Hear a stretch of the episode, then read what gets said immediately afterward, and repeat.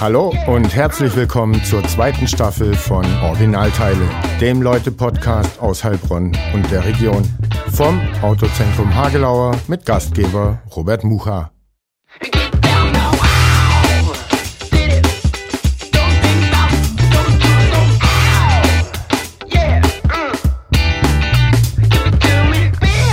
Herzlich willkommen zum Originalteile-Podcast Folge 14, heute mit Nikolai Köppel. Bevor wir zu dir kommen, äh, kommen wir natürlich zuerst zu unserem äh, Sponsor, auf den wir äh, sehr stolz sind, dass wir den gewinnen konnten. Äh, das ist einmal als Mitinitiator und Entwickler dieses Podcasts das Autozentrum Hagelauer. Da sind wir gerade in einem wunderschönen Wohnmobil, das wir uns noch nicht leisten können, aber bald. Wenn es darum geht, Autos kaufen, reparieren lassen, sich beraten lassen rund ums Thema VW und äh, die VW-Familie, dann ist man hier in Heilbronn auf jeden Fall an der richtigen Stelle. Und dann gibt's noch die Energeno, die unser Folgenpartner ist, die Bürgerenergiegenossenschaft Heilbronn-Franken oder die Energiegenossenschaft äh, Heilbronn-Franken, um es genau zu sagen. Werde Son Sonnensammler ist der Claim. Man kann Genosse werden und äh, über oder die Solaranlagen, die sie an über 50 Stellen und Dächern in Heilbronn schon installiert haben, mitbesitzen. Energie aus Bürgerhand. Man kann aber auch einfach Kunde werden, so wie ich es getan habe nach meinem Umzug und Ökostrom, Ökogas da ordern. Es ist sehr gute Wärme, es ist sehr gute Energie. Wir fühlen uns wohl zu Hause. Und äh, man ist da auch absolut nachhaltig unterwegs, äh, kein Zertifikatehandel etc. pp. Sauberer Strom aus Bürgerhand, was gibt's Schöneres für zu Hause, wenn man es da warm und muckelig haben will? www.eghf.de ist die Website, wer gucken will, steht nachher aber auch in den Show Notes. Informiert euch und jetzt kommen wir zu dir, Nikolai. Schön, Hallo. dass du da bist. Hallo. Wie geht's dir? So, weit ganz gut. Kann mich nicht. Also ich kann mich natürlich beschweren, aber ich will nicht. Sehr gut. Weil warum? Bringt ja nichts. Also es bringt ja nichts. Tätig sein ist dann immer. Tätig sein ist dann immer besser. Mit dem, worüber man sich kleinteilig beschweren kann im eigenen Leben, hat man meistens ja keine, keine direkten Erfolge bei den Verursachern der Malaisen oder sowas. Sondern selber was tun. Man hat, man hat meistens noch irgendwas offen, was man tun kann.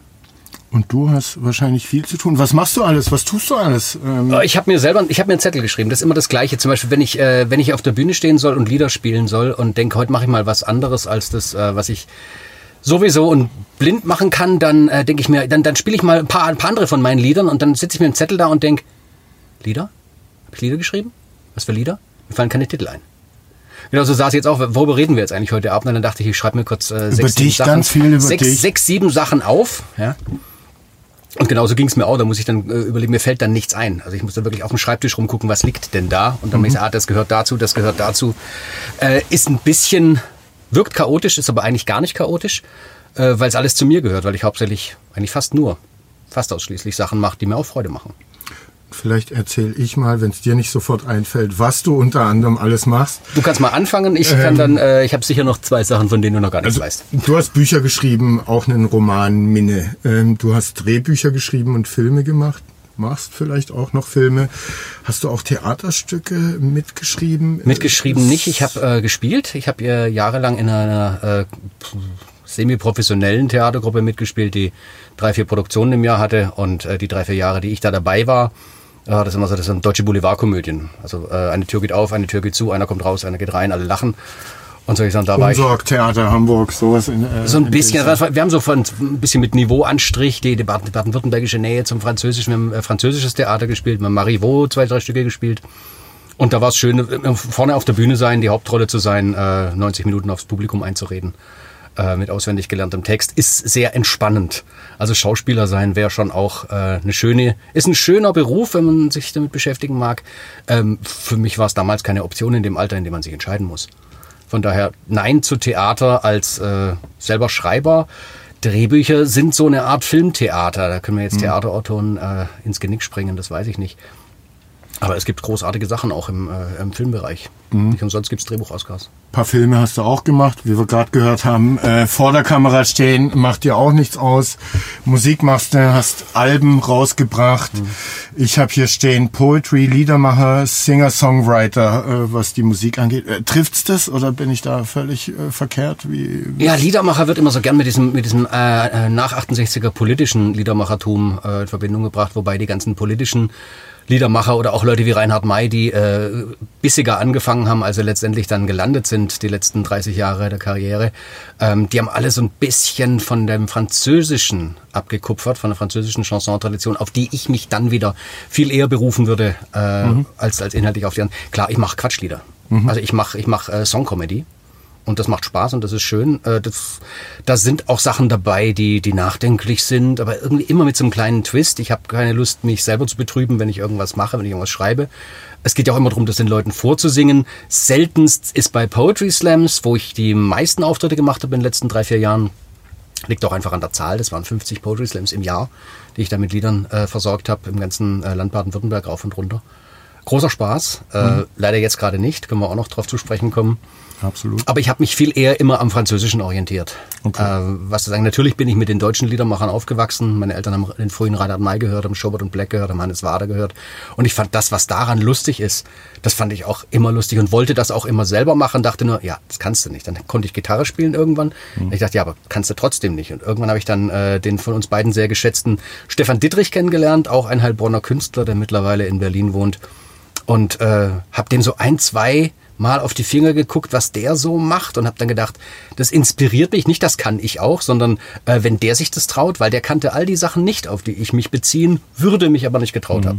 Der kannte all die Sachen nicht und dann dachte ich, wenn der einfach so losmachen kann, dann kann ich auch. Und vielleicht war das das Letzte, was ich gebraucht habe und seitdem fallen mir eigentlich ständig, so wie mir früher Geschichten für die Lesebühne eingefallen sind, immer wieder äh, Lieder ein. Man sieht die Sachen durch eine Brille durch und dann sieht man eine komische Situation oder denkt sich selber irgendwas aus und arbeitet mhm. es dann halt in der Form aus. Hat, glaube ich, auch zugenommen, als ich dann Papa wurde. Wir sind beide relativ zeitgleich Papa geworden. Unsere Töchter sind Man ungefähr. Man muss vielleicht auch den Hörern sagen, ja? wir kennen uns. Wir kennen uns eine Weile gut schon, ja. und eine Weile. Unsere Töchter sind befreundet. Mhm. Ähm, genau. genau. Und als die äh, auf der Welt war, die große, jetzt große, äh, hatte ich weniger Zeit. Ich hatte keine Zeit, mich abends zwei, drei Stunden hinzusetzen und irgendwie eine Geschichte zu schreiben mhm. oder einen Roman zu schreiben. Ich hatte noch Zeit, den, den fast fertigen Roman zu überarbeiten, bis er dann fertig war. Aber die Phasen, in denen ich wirklich machen konnte, was ich wollte, waren so die Viertelstunde, wenn dann mal jemand schlief, den ich ansonsten versorgt hätte. Mhm. Und da ist dann eher mal Zeit für noch eine Strophe schreiben oder noch zwei interessante Zeilen finden. Und wenn man dann am Ende von zwei Wochen äh, ein Lied fertig hat, dann ist das, äh, und man möchte was tun, ich möchte immer gern produzieren, ich möchte immer gern Sachen raushauen. Mhm. Einfach damit ich meine Gedanken auch irgendwo wegsortiert habe. Ich habe eigentlich meinen wirren Kopf in dem sortiert, was ich alles, was ich alles mache. Und von mhm. daher finde ich es spaßig, dass ich so viel machen darf. Ich muss noch ein bisschen erzählen, weil ich habe noch gar nicht alles erzählt, was du machst. Äh, du schreibst auch Gedichte in der Taz. Äh kam zum Beispiel ein nettes Hundegedicht, das vor vielen Jahren mal vor, vor vielen Jahren vor vielen Jahren mal. Ich schreibe sowieso die ganzen Songtexte reimen sich ja. Das sind ja alles hm. Gedichte eigentlich. Und zwar Gedichte in der, in der, in der strengen, in der strengen Form quasi, so wie, wie die, die alten, ja, drei Spaßdichter, äh, Eugen Roth, Heinz Erhardt, äh, Robert Gernhardt und dann solche Leute, tolle Leute zitieren, wobei ich Robert Gernhardt nicht, aber äh, nicht, die, nicht die gleiche, nicht die gleiche Schiene alles. Aber es, es sollte ein Metrum haben, es sollte sich reimen, dieses da. Sowas macht, sowas macht Spaß. Mir macht dieses, mhm. ne, da, da, da, da. Das macht mir Freude. Ja, man sieht direkt im, äh, im Gesicht. Und deswegen kann ich auch nichts anderes, weil man kann ja nur das, was man ordentlich übt und was man nicht mag, übt man auch nicht. Also ich nicht. Das stimmt. Ich mach's auch nicht. Ich bin immer noch nicht fertig. Äh, also ne, logischerweise bist du dann auch Literat, wenn du Romane schreibst und Gedichte und musikalische Gedichte. Du bist aber auch Geschäftsführer des oh, Jetzt helfen mir das Schriftstellerverband. Das, mal, nein, das wird, wird mal, der Schriftstellerverband äh, ist eine Gewerkschaftsorganisation, die an Verdi dranhängt. Mhm. Äh, da bin ich im Vorstand seit seit sieben, acht Jahren oder sowas als als Beisitzer also mhm. ohne große Exekutivfunktionen, aber ich kriege mit, was da so passiert. Und wo ich Geschäftsführer bin seit 2017, ist der Förderkreis Deutscher Schriftsteller in Baden-Württemberg. Das ist das äh, ein, sehr, äh, ein sehr guter Verein, der sehr gute Dinge tut. Das muss ich nicht nur sagen, das, äh, das sage ich auch von vornherein, habe ich auch früher schon gesagt, weil der unterstützt Schriftstellerinnen und Schriftsteller äh, bei der Fertigstellung von, von vielversprechenden Werken. Mhm. Jury nimmt das ab und sagt, der kriegt Geld Und ich habe selber Geld gekriegt. Äh, vor vielen Jahren schon. Ich habe 97 mein erstes Stipendium von denen gekriegt. Da war ich noch in Ausbildung. Mhm. Ähm, zum Buchhändler. Das habe ich auch noch mal gemacht. Irgendwann mal. Guck. Irgendwann mal 20 Jahre lang her. Ja. Und äh, das ist das, was ich mache. Äh, da bin ich als Geschäftsführer unterwegs. Ja. Da quatschen wir nachher auch noch ein bisschen drüber, zumindest über den Litcast, äh, den Podcast, den du äh, dafür erfunden hast. Ähm, dann bist du Mitglied der Get Shortys Lesebühne, wahrscheinlich mhm. äh, jetzt in der Zeit eher digital. Ähm, ich glaube sogar heute Abend, heute Abend, heute Nachmittag war eine Aufzeichnung fürs, fürs Merlin in Stuttgart. Mhm die irgendwie dem, dem Internet im Stuttgarter Westen nicht trauen und sagen, streamen machen wir nicht, wir zeichnen das auf und es wird am Freitag dann ungeschnitten äh, rausgestellt. Mhm. Und das ist dann eine Lesung von lauter Leuten, die eben in Stuttgart wohnen, von Autorinnen und Autoren, die in Stuttgart wohnen. Die Lesebühne sind, glaube ich, wir sind so acht mhm. ungefähr jetzt gerade mit, wechsel, mit leicht wechselnden Leuten, aber eigentlich seit, kann man sagen, seit zehn Jahren. Ich bin seit 15 Jahren dabei und seit zehn Jahren ist es eigentlich ein sehr, sehr fester und auch äh, toller Kern, toller Leute. Mhm. So, jetzt habe ich mal alles äh, oder ziemlich viel aufgezählt von dem, äh, was du so machst. Ähm, kann man sagen, du bist Kleinkünstler oder ist das eine Beleidigung, wie es für Marc-Uwe Kling ist, äh, der von seinem Känguru immer als Kleinkünstler betitelt wird und äh, sich drüber empört? Das ist ein Running Gag bei, bei Marc-Uwe Kling im Endeffekt, weil dieses ja. gro äh, normale große Kunst und kleine Kunst, äh, das was Marc, Marc hat, ist mittlerweile natürlich ja keine Kleinkunst mehr, äh, aber äh, der hat in genau dem angefangen, das was wir am Anfang Subkultur genannt haben, aber im Endeffekt nichts anderes war als noch nicht breiten erfolgreiche Kleinkunst. Mhm. Genau das wollten wir machen mit, mit kleinen Dingen, die man äh, relativ schnell machen kann, äh, auf die Bühne gehen und die Kleinkunst als äh, wirklich große Form, inhaltlich große Form, wo es eine reiche Tradition gibt, auch gerade in Deutschland. Was es hier nicht in Deutschland gibt, ist gesellschaftskritische, gute ja, das was Stand-up eigentlich ist. Das was mhm. Stand-up in Amerika ist, gibt's hier eigentlich gar nicht. Wir haben hier zwischen politischen langsam an, glaube ich. Ja, also zwischen ja, die merken es ja schon, aber zwischen politischem Kabarett und äh, und Spaßkomödie, äh, hast du gesehen, weißt du, weißt du meine Frau, mhm. äh, gibt's eigentlich hier relativ wenig gewesen über die Jahre. Mhm. Ähm, was wollte ich sagen? Die Kleinkunst. Ähm, und es ist immer Kleinkunst, was wir machen. Also natürlich. wenn man dich als Kleinkünstler bezeichnet, äh, so, im besten Sinne, ähm, das ist für dich keine Beleidigung. Für mich keine Beleidigung. Der, der Liedermacher von vorhin, da, da wollte ich noch zu Ende sagen, man könnte dann auch fast sagen, für die Lieder wäre ich Chansonnier. Mhm. Aber das klingt dann wieder so aufgesetzt. Aber ne? schön klingt das. Das klingt schön, aber es klingt dann wieder so aufgesetzt. So, ich bin Chansonnier. Ah, mhm. Paris. Das ist Blödsinn. Aber ähm, ich mache Lieder. Mhm. Und das reicht mir eigentlich. Wie das dann bezeichnet wird, suche ich mir eh nicht aus. Äh, ich bin noch an einem Karrierepunkt immer noch äh, wo ich mir meine Pressetexte selber, wenn ich meine Pressetexte, wo ich mir meine, meine Info selber schreiben muss, mhm.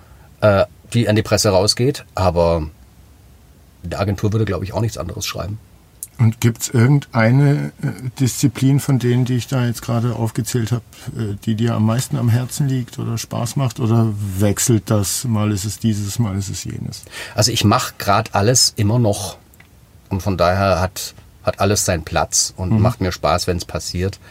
Es war jetzt lange Zeit, auch weil die Auftritte so äh, reingehagelt kamen, äh, weil über die Poetry Slam Szene, die eng miteinander vernetzt ist, da kennst du dann fünf Leute, dann kennst du plötzlich 15 und zehn davon sind Veranstalter und plötzlich bist du dann in Ravensburg, plötzlich bist du dann oben in Richtung Hessen unterwegs, bist in Mannheim, viel in Heidelberg äh, und das macht dann auch Spaß. Also gewollt zu werden und gewünscht zu sein, mhm. macht dann auch Spaß und die Auftritte sind toll. Das macht, hat mir immer viel Freude gemacht. Als die Lesebühne hervorragend funktioniert hat, äh, war ich da gerne. Im Moment ist Corona, da geht gar nichts. Und eine Zeit lang braucht man mal eine Auszeit, habe ich auch eine Auszeit von der Lesebühne genommen und war ein Jahr nicht dabei und habe da gefehlt. Äh, in der Liedermacher Kleinkunst Poetry Slam Szene fehle ich gerade überhaupt nicht, weil die Szene an sich fehlt. Mhm. Zumindest den Leuten, denen sie fehlt. Ja, zumindest den Leuten, denen sie fehlt, fehlt sie. Viele Leute entdecken jetzt auch Poetry Slam ist gar kein Beruf. Mhm. Das war ein bitteres Erwachen sicher für manche, weil man kann schon, wenn man wirklich drei Auftritte die Woche hat, und das hat sich eine Zeit lang ergeben können, weil die mhm. Slam-Szene in ganz Deutschland so reich war. Und wenn sich dann Leute einfach sagen, sie kaufen sich eine, eine schwarze Bahncard und äh, fahren zu jedem Auftritt, den sie kriegen können und kriegen dann jeweils kleine Beträge, dann kommt man doch ganz gut über einen Monat. Mhm. Da kannst du vielleicht auch gleich noch ein bisschen dann über Schicksale, über die du vielleicht äh, was mitbekommen hast jetzt in der Corona-Zeit mhm. oder wie es euch Künstlern, Bühnenkünstlern geht, äh, erzählen. Aber was, was treibt dich auf die Bühne? Was ist das Beste, da oben dann zu stehen? Es ist so ein bisschen wie, ähm, wenn keiner da ist, der es machen will, dann wird man halt gefragt, ob man es macht. Und dann kommen am ehesten die Leute, denen es am wenigsten ausmacht. Mhm. Und jeder hat so, jeder, der 20 Jahre und mehr auf der Bühne steht, hat irgendwelche Geschichten zu erzählen, wie das angefangen hat. Und ich bin jetzt 48 und ich weiß, dass ich mit, äh, mit sieben auf der Bühne stand, das erste Mal in einer vollbesetzten Festhalle in dem kleinen Örtchen, wo ich aufgewachsen also bin. Eine 41-jährige Bühnenkarriere. Ja, ja, ich habe ja letztes Jahr 40-jähriges Bühnenjubiläum mhm. gefeiert tatsächlich. Äh, auch tatsächlich mit einer Veranstaltung, mit einem Best-of-Abend. ich gedacht, so, das lasse ich mir jetzt raus. Weil und war der noch analog oder auch schon remote? Der war analog, der war eine Inselspitze. Okay. Der war eine Inselspitze. Da, da habe ich alles, und das kann ich nachher sagen, da habe ich alles ein bisschen gemacht. Und äh, das dann Abend, der total schnell rumging. So ein 90-Minuten-Abend äh, dauert immer seine Zeit normal, aber sowas geht dann total schnell rum, wenn man hin und her switcht zwischen den ganzen Sachen, die man macht. Mhm. 40-jähriges Bühnenjubiläum. Ich bin mit sieben das erste Mal auf der Bühne gestanden bei einer Weihnachtsfeier und dann äh, wurde ich gebeten, ein Gedicht vielleicht vorzulesen, weil ich äh, schon, schon ganz okay lesen konnte in der ersten Klasse und da habe ich gesagt, nee, äh, ich lerne das auswendig. Und dann stand ich irgendwie vor der vollen Festhalle und habe dieses Gedicht auswendig vorgetragen, hatte dabei Freude und hatte, ich habe kein Lampenfieber, ich kenne das nicht. Mhm. Ich weiß nicht, was das ist. Ich kenne auch keine Langeweile. Auch nicht kurz vorm Auftritt oder irgendwie so. Es gibt so einen Modus, äh, sagt so, jetzt mal kurz, man wird so einen kurzen, ja, ich würde es nicht mal nervös nennen, sondern man, man, man checkt in aller Eile noch ab, ist alles da, habe ich alles. Mhm. Und das ist dann aufregend. Das ist nur, das ist ein Stress und der kommt und der geht auch wieder. Mhm. Und der geht wieder, bevor ich auf die Bühne gehe. Also der muss auch, wenn, wenn der erst kurz vorher kommt, dann sagt, ah, das stört mich jetzt, wenn wir auf die Bühne gehen. Weil meistens kommt das eine Viertelstunde vorher und es mhm. dauert eine Minute vielleicht höchstens. Okay. Ich kenne also diese Art von Lampenfieber, über die viele Kolleginnen und Kollegen klagen, kenne ich gar nicht. Ich, das ist mir nicht gegeben. Und von daher denke ich, deswegen ist vielleicht fast 50 Prozent deswegen, warum ich so viel auf der Bühne stehe, wenn ich gefragt werde, äh, weil es mir gar nichts, weil es mir gar nichts ausmacht. Mir, mir macht es Freude. Ich mhm. kenne wundervolle Leute, die große Kunst machen, scheiße nervös sind. Mhm. Vielleicht auch gerade deswegen, weil sie wissen, wie gut sie sind und weil sie wissen, dass sie auf dem Niveau auch heute abliefern müssen. Mhm. Und weil man nicht immer seine Mitte gerade so hat, dass man klar hat, ich kann auf dem Niveau abliefern. Ist auch ein falsches Selbstbild zu sagen, ich kann mhm. immer 100 Prozent geben äh, da wird man, da wäre man arrogant eigentlich. Von daher ist Lampenfieber vielleicht auch eine, eine Sache einer gesunden Selbsteinschätzung und ich habe keine gesunde Selbsteinschätzung. Nee, ich glaube, ich bin da so ein bisschen, mir, mir fehlt es, wie, wie das, wie das, äh, wie das Gehen, das beim Alkoholabbau hilft, das, das äh, in asiatischen mhm. Anlagen oft zu fehlen scheint. Ähm, ich, ich halte das für etwas, was ich, was ich schon hatte, was ich schon immer hatte. Deswegen. Aber das, mir macht es Spaß, auf der Bühne zu stehen. Okay. Und da äh, muss ich fragen, äh, schönstes und schlimmstes Bühnenerlebnis? Wenn du 40 Jahre äh, draufstehst auf den Brettern, die die Welt bedeutet. Was 40 Jahre Bühnenjubiläum? Ja, gab's da bestimmt. 40 Jahre Bühnenjubiläum hört sich so nach Harald Junke an. Also, das, ja. Guter Mann. Ja, guter Mann, großartig. Erst neulich wieder einen Termin mit ihm gesehen. Toller Typ. Schönstes mich, kann ich. Da muss ich kurz zu Harald. Äh, das schönste Zitat überhaupt, das ich kenne, kommt eben auch von ihm äh, seine Definition von Glück. Äh, ja. Kennst du wahrscheinlich. Keine Termine und leicht einsitzen. So. Ja. Guter Mann. Guter Mann. Schlimmstes und schönstes Bühnen. Schönstes kann ich mich erinnern. Schönstes war tatsächlich eins von den äh, Boulevardstücken von vor über knapp 20 Jahren, ja, gut 20 Jahren jetzt. Ähm, da hatte ich Kontakt, da hatte ich Kontaktlinsen drin, so wie jetzt, so wie immer. Und ich habe im Wirrwarr auf der Bühne mit fünf, sechs Leuten auf der Bühne eine Kontaktlinse verloren. Damals, ja, heute habe ich weiche Kontaktlinsen, damals war es eine harte. Ähm, die verloren sich auch relativ leicht. Damit konnte man auch überhaupt nicht schwimmen gehen. Ich hatte aber schon immer eine starke Sehschwäche. Ohne die Dinger geht bei mir gar nichts. Mhm. Und harte Kontaktlinsen sind teuer. Mhm. Da kostet dann ein Pärchen gleich, also weiß ich, damals waren das 300, 400 Mark oder sowas. Und ich habe auf der Bühne. Die Gage an dem Abend. Gagen, das war ein Verein, da gab es hm. da gab's in dem Sinn keine Gagen, da wurden die Überschüsse äh, wurden, wurden ausgeschüttet an die Leute am Ende des Jahres. Ich weiß nicht mehr, wie viel das war. Aber man hat sich dann immer gefreut, mhm. dass es Geld war. Wir standen auf der Bühne, alle fünf, sechs, sieben Leute. Haben, äh, es ging darum, dass ich eine Frau heiraten sollte, die ich gar nicht heiraten wollte und verschiedenen Leuten beibringen musste, dass wir oder was, wie kommt der junge Mann aus dieser Situation wieder raus. Und ich verliere in all dem Wirrwarr eine Kontaktlinse und denke, scheiße, dann muss ich den Abend halt so durchspielen. Das war, war im ersten Akt noch. Und dann sollen wir alle rausgehen. Dann ist ein kleiner Szenenwechsel oder nur Lichtwechsel und dann kommt ein oder zwei von uns kommen wieder zurück. Und ich bringe die Leute raus, was gar nicht abgesprochen war, ich sollte mit denen rausgehen. Ich bringe die Leute raus, weil ich dachte, ich gucke jetzt noch kurz auf der Bühne. Völlig irrsinnig. Ich finde diese Kontaktlinse mhm. nicht auf der Bühne. Bring die Leute raus, guck noch kurz, sehe sie, mach meinen Finger feucht, geh drei Meter vor, tipp sie auf, geh nach hinten. Und komm nach hinten und sagen, was war denn das? Und ich sage, ich habe meine Kontaktlinse verloren, habe die gerade wiedergefunden. Diese Momente, wo man, wo man selber so, da, da bin nicht ich der coole Typ, sondern das ist eine sehr coole Situation, dass das überhaupt funktioniert hat. Äh, ansonsten, das war eine schöne Bühnensituation, die auch einmalig toll sind. Die, Die aber nichts mit dem Publikum oder Nö, so die, die, die, unwiederholbar, die unwiederholbar sind. Äh, auch bei diesem bei dieser Theatergruppe ist irgendwann mal die, äh, da mussten wir umziehen, weil es geregnet hat, von draußen nach drinnen vom Open Air Stück in eine kleine Festhalle und äh, haben dann dort gespielt und die Kulissen waren äh, sehr mäßig nur aufgebaut, die wir da gemacht hatten. Und das, das war der Revisor von Nikolai Gogol, wo es darum geht, dass, äh, dass ein Typ in eine Stadt kommt und alle denken, er ist der Revisor, dabei ist er nur irgendein so ein Loser, der sich irgendwie ein Hotelzimmer mietet und denken alle, er ist der Revisor, der die ganzen Würdenträger der Stadt überprüfen soll und die ganze Korruption aufdecken wird, vor dem sie alle Angst haben und deswegen kommen sie alle zu ihm und bestechen ihn im Laufe der Zeit. Und dann kamen die alle und bestachen mich und ich wusste eigentlich gar nicht warum. Und als der eine abging, fing ein, fiel ein Kulissenteil, drei, vier Meter hoch, fiel so platt vor mir auf die Bühne. Und ich guck und das Einzige, was ich sagen konnte, ist, diese Stadt ist so kaputt. Und dann lachten die Leute. Und das ist mir noch selten passiert, dass die Leute richtig heftig gelacht haben auf irgendwas, was ich mir vorher gar nicht langfristig überlegen musste. Weil davor habe ich die größte Achtung, wer spontan auf der Bühne was machen kann. Wer improvisieren kann auf der Bühne, wer sich so im Griff hat und sich gleichzeitig so freilassen kann, dass er weiß, was er da freilässt. Das ist nichts, was dir im Blut liegt. Du musst. Ich glaube, das ist was, was man wollen muss, um es zu trainieren. Oder man kommt mit einem Talent auf die Welt, äh, so, so, einem, so einer, vielleicht ein bisschen einer erfolgreichen Scheißegalhaltung. Dann können auch solche Sachen häufiger passieren. Das würde ich mir häufiger wünschen. Ich würde mir häufiger wünschen, ein bisschen, dass ich ein bisschen spontaner sein kann. Ich würde mir auch wünschen, dass ich ein bisschen besser Gitarre spiele, aber dafür muss ich halt üben. Aber dafür hast du kein Lampenfieber vor Auftritten. Dafür ich Man kein- kann nicht alles haben. Da will ich kein Lampenfieber und äh, es kam auch noch niemand her und hat sich getraut, mir zu sagen, Alter, du spielst scheiße Gitarre und singen kannst du auch nicht und deine Texte sind nicht witzig und äh, überhaupt geh weg. Das hat auch noch niemand gesagt, von daher, das ist nach 40 Jahren dann doch. Gibt es denn noch okay. ein Kleinkunstgenre, äh, das du gerne mal ausprobieren würdest, wo du noch nicht unterwegs warst? Oder besetzt du eigentlich alles, was es Nee, was ich gerne machen würde mal, aber weiß nicht, ob ich das nochmal mache, äh, davon träume, wir reden ja, aber wir sollen immer so große Begriffe verwenden, ne? ich, davon träume ich aber schon seit, seit, seit 30 Jahren oder sowas, auf die Bühne zu gehen und ein auswendig gelerntes Programm, einfach ohne Text, freistehend, ohne Großrequisiten, ohne Instrumente, wie die großen Kabarettisten das machen, weil da eigentlich die, meine großen Vorbilder sind, was auf die Bühne angeht. Da ist ein Josef Hader, da ist ein Dieter Hildebrand, da ist ein Gerhard Polt. All die Namen, die, die auch bekannt sind. Man kann auch drei, vier nennen, die nicht so wahnsinnig bekannt sind. Und äh, amerikanische Stand-Up-Comedians und der schottische Stand-Up-Comedian Billy Connolly, der seit über 50 Jahren auf die Bühne geht und äh, ganze Abende wundervoll macht und der in seinem Leben noch keine Zeile aufgeschrieben hat von dem, was er da tut.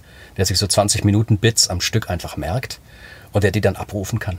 Genauso wie Uli Keuler äh, lernt auch alles minutiös, Das komplett ist dieser auswendig. schwäbische Lockenkopf äh, Ja. Ne? Ja. Also Störung sagt, er hat Fies und dann hat Fies ins Frierfach und Reinhold Messner lesen. Hätte doch mit der Geli nie Schluss gemacht, wenn er nicht hundertprozentig eine andere Frau gehabt hätte. Uli Keuler, das, äh, von, von dem heißt auch, der, der läuft durch den Wald. Oder mal durch den Wald.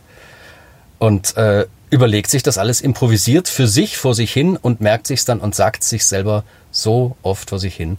Von dem anderen großen äh, Heilbronner äh, neben Stefan, äh, dem Harald Rieck, der so in einiger Zeit nicht mehr hier wohnt, der hat seine Kurzgeschichten, die wir damals auf der Lesebühne mithaben durften, weil wir ihn, ich weiß nicht mehr, wo wir ihn kennengelernt haben, aber der hat einige Jahre mit uns Lesebühne gemacht. Der hat auch in seinem Job als Fernfahrer angefangen, äh, sich selbst sein Leben zu erzählen auf dem Bock. Und zwar so lang, bis er Sachen hatte, die zehn Minuten am Stück gingen und die er auswendig konnte. Und dann ist er nach Hause gegangen und hat die einfach aufgeschrieben. So runter. Und diese, aber diese freie, diese so frei wirkende Kunst, kommt einer auf die Bühne und sagt, auf dem Weg hierher ist mir was Komisches passiert. Diese Spontanität quasi vorzutäuschen, das mache ich mit den Liedern natürlich auch, das mache ich mit den Geschichten auch, die ich lese. Aber ich sitze bei den Geschichten und ich stehe mit der Gitarre da. Und man sieht mir an, dass ich weiß, wozu ich hergekommen bin. Dieses so ins äh, auf die Bühne, ins Leben gestolpert zu sein und einfach eine Stunde Nur oder zwei da, eine. Stunde, zwei einfach äh, zu erzählen und keiner spürt die ganze Zeit, dass das alles ausprobiert ist und dass das alles auch schon mal dreimal in die Hose gegangen ist, weil was alle Stand-up-Comedians und alle äh, Komiker sagen, es muss auf der Bühne fünf, sechs Mal richtig scheiße gelaufen sein, Mhm. äh, bis man weiß, was man eigentlich machen soll. Verfolgst du so US-Stand-Up-Comedians? Einige, ja. Aktuelle? Einige, wer, Wen kannst du empfehlen? Wen kann man sich mal anschauen? Auf Äh, ich bin bei britischen gerade, James Acaster, bin, Mhm. ich, bin ich angekommen, jetzt gerade. Ähm, Gott, das ist jetzt so eine Sache, da, ich, da komme ich nicht auf Namen. Okay, Da komme ich nicht auf Namen. Louis C.K. Louis C.K. habe ich lange, lange sehr, sehr geliebt. Der macht ja jetzt schon seit einiger Zeit aus gutem Grund sehr wenig bis nichts, was auch okay ist. Der muss sich damit beschäftigen, was er, was er, ange, was er anderen Leuten äh, angetan hat. Ähm, aber er ist immer noch ein großartiger Stand-up-Comedian, genau wie ich, wie ich auch sage. Äh, ich kann da Person und Werk durchaus trennen, wenn ich äh, an Woody Allen denke. Wenn ich für einen großen Künstler halte und ähm, das ist alles bekannt, dass große Künstler unter Umständen auch schlimme Arschlöcher sein können. Also der berühmte Maler Caravaggio war nachgewiesenermaßen ein Mörder. Das war, das hat er sich gebrüstet. Das, viele andere auch. Auch Künstler können Arschlöcher sein. Äh, Künstler können Arschlöcher sein. Das wäre ja wär noch schöner, wenn wir das nicht auch noch könnten. Anderes Thema. Du sammelst alte Schreibmaschinen. Ah, hat sich so ergeben, ja, hat sich so ergeben. Benutzt du die auch zum Schreiben? Ich benutze, ich, ich habe hauptsächlich eine, die ich benutze. Ich habe jetzt 14. Ich habe jetzt 14, die sind auf, aus den 30ern bis zu den 80ern hoch. Danach wurde es langsam elektrisch und da interessiert es mich nicht mehr. Ähm, ich weiß gar nicht, was mich da interessiert. Ich glaube, ich sammle die Dinger so lange, bis ich merke, was mich da dran interessiert und vielleicht, vielleicht brauche ich sie dann alle nicht mehr. Und kriegt man diese Farbbänder noch irgendwie? Ja, Kriegt man alles noch. Okay. Kriegt man alles noch. Wenn man sie nicht gerade in irgendeinem äh, Laden um die Ecke kriegt oder jetzt online auf Ebay. Es gibt nicht viele, viele unterschiedliche Farbbänder. Es gibt hauptsächlich ein englisches und ein deutsches Maß. Der Unterschied ist 0,3 Millimeter. Also im Endeffekt kriegst du es auch so mal reingewirkt, wenn irgendwie mal schnell ein bisschen was zu schreiben ist. Äh, Für den reibungslosen Gebrauch von, von einer guten Schreibmaschine muss man sie eh hegen und pflegen. Schätze ich. Ich mache das nicht. Äh, Glaube ich, von den 14 stehen 11 auf dem Dachboden und sind dringend äh, wartungsbedürftig. Und was schreibst du auf der einen für Texte? Schreibst du Lieder, Gedichte, das, Tagebuch? dadurch hat es ne, dadurch, ganz äh, undramatisch angefangen, dass äh, ich habe das Literaturfest Ludwigsburg kuratiert von 2014 bis 2017. Das heißt, ich war da äh, Projektleiter und habe die, die Leute eigentlich ausgesucht und eingeladen, die an diesem einen Aktionstag, der das halt war, in halbstündigen Lesungen da kommen. Und ein bisschen Rahmenprogramm, ähm, so ein bisschen interaktive Literaturgeschichten hieß es, soll ich machen. Und dann war einer im Mitentscheidungsgremium äh, von, den, von den Beiträgern, der gesagt hat, er würde so gerne, er ist pensionierter Lehrer und er hätte so gerne, dass ein paar seiner Schüler irgendwie an mechanischen Schreibmaschinen sitzen und, und so Geschichten schreiben, die die Leute bestellen, die da so vorbeilaufen. Das Ganze würde er Wörtchenbude nennen. Und er hat gesagt, das klingt wie eine super Idee, ähm, mach das, Christian. Sagt er, ja, ich habe keine Zeit, das zu machen. Kannst du das machen? Ich so, boah, ja, nee, aber mit wem denn? Und dann kam ich auf die Leute von der Lesebühne und habe gefragt, Jungs, habt ihr äh, Interesse, sowas zu machen? Auf Zuruf kurze Geschichten schreiben. Wir können uns vor überlegen, was für ein Umfang von Geschichten, was das dann vielleicht so als äh, symbolischer Beitrag kosten würde. Bezahlt wird's von der Stadt.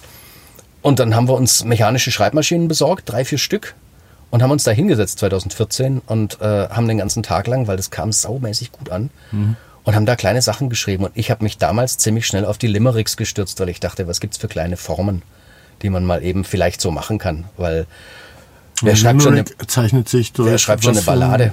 Rhythmus oder durch was zeichnet Das ist ein fünfzeiliges Gedicht. Äh, ein Bergsteiger aus der Biskaya, der wollte zum Himalaya. Als er in Lhasa das Ding von NASA, sagte er leise, auweia. Also Zeile 1, 2 und 5 äh, reimen sich, Zeile 3, 4 auch.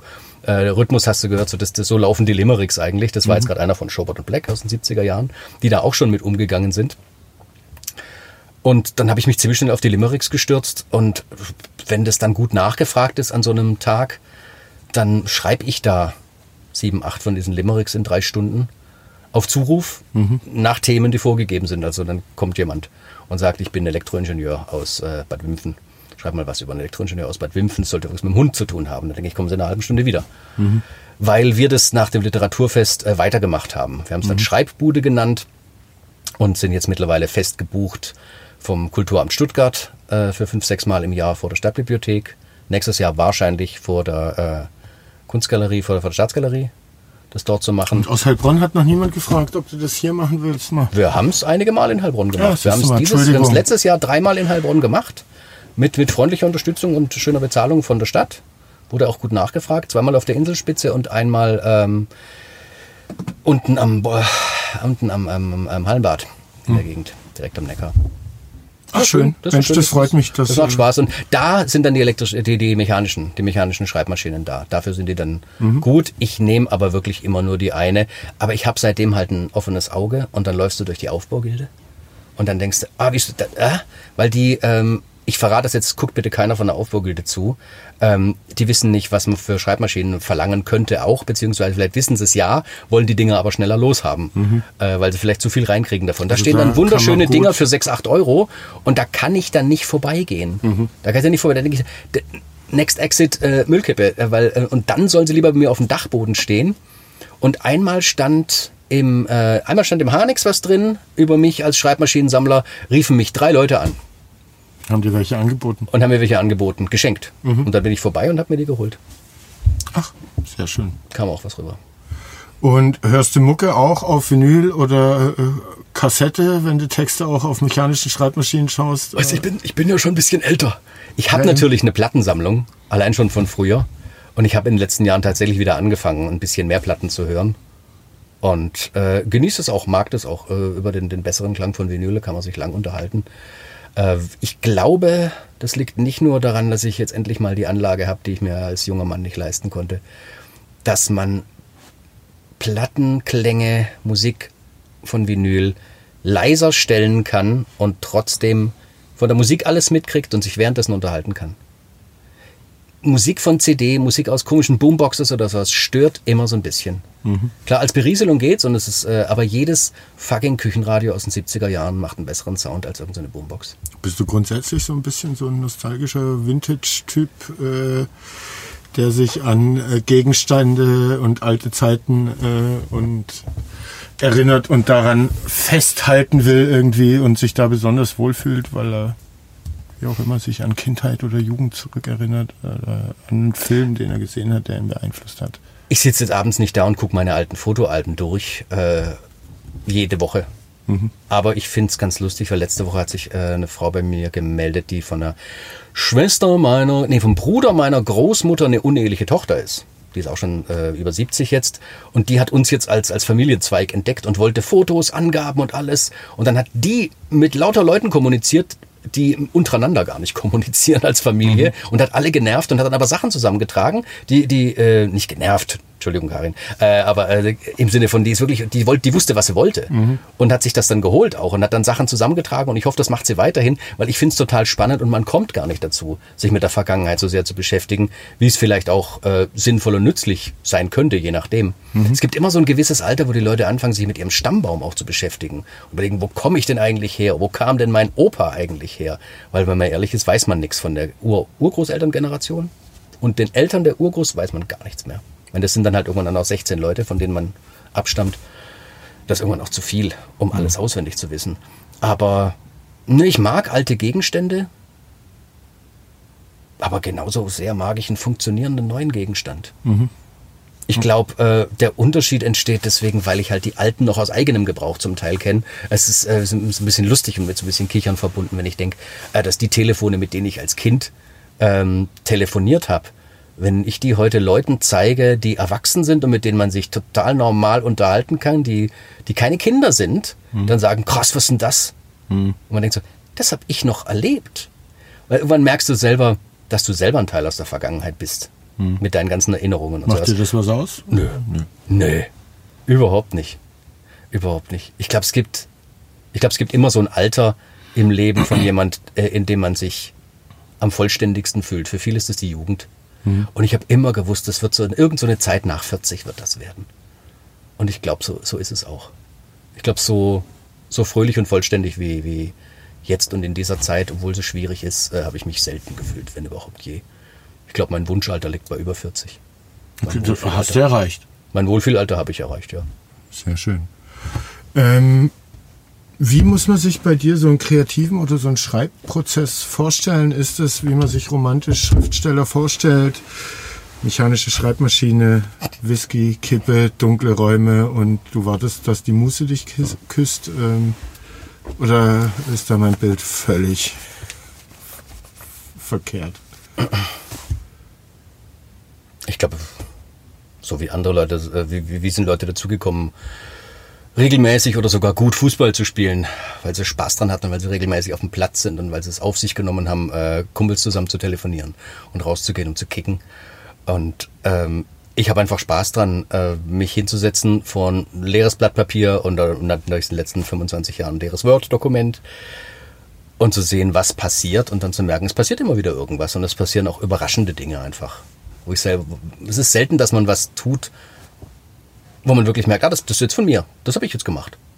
Und man wusste das eine Viertelstunde vorher nicht, dass man das machen wird. Ich denke, das ist, es ist aufregend.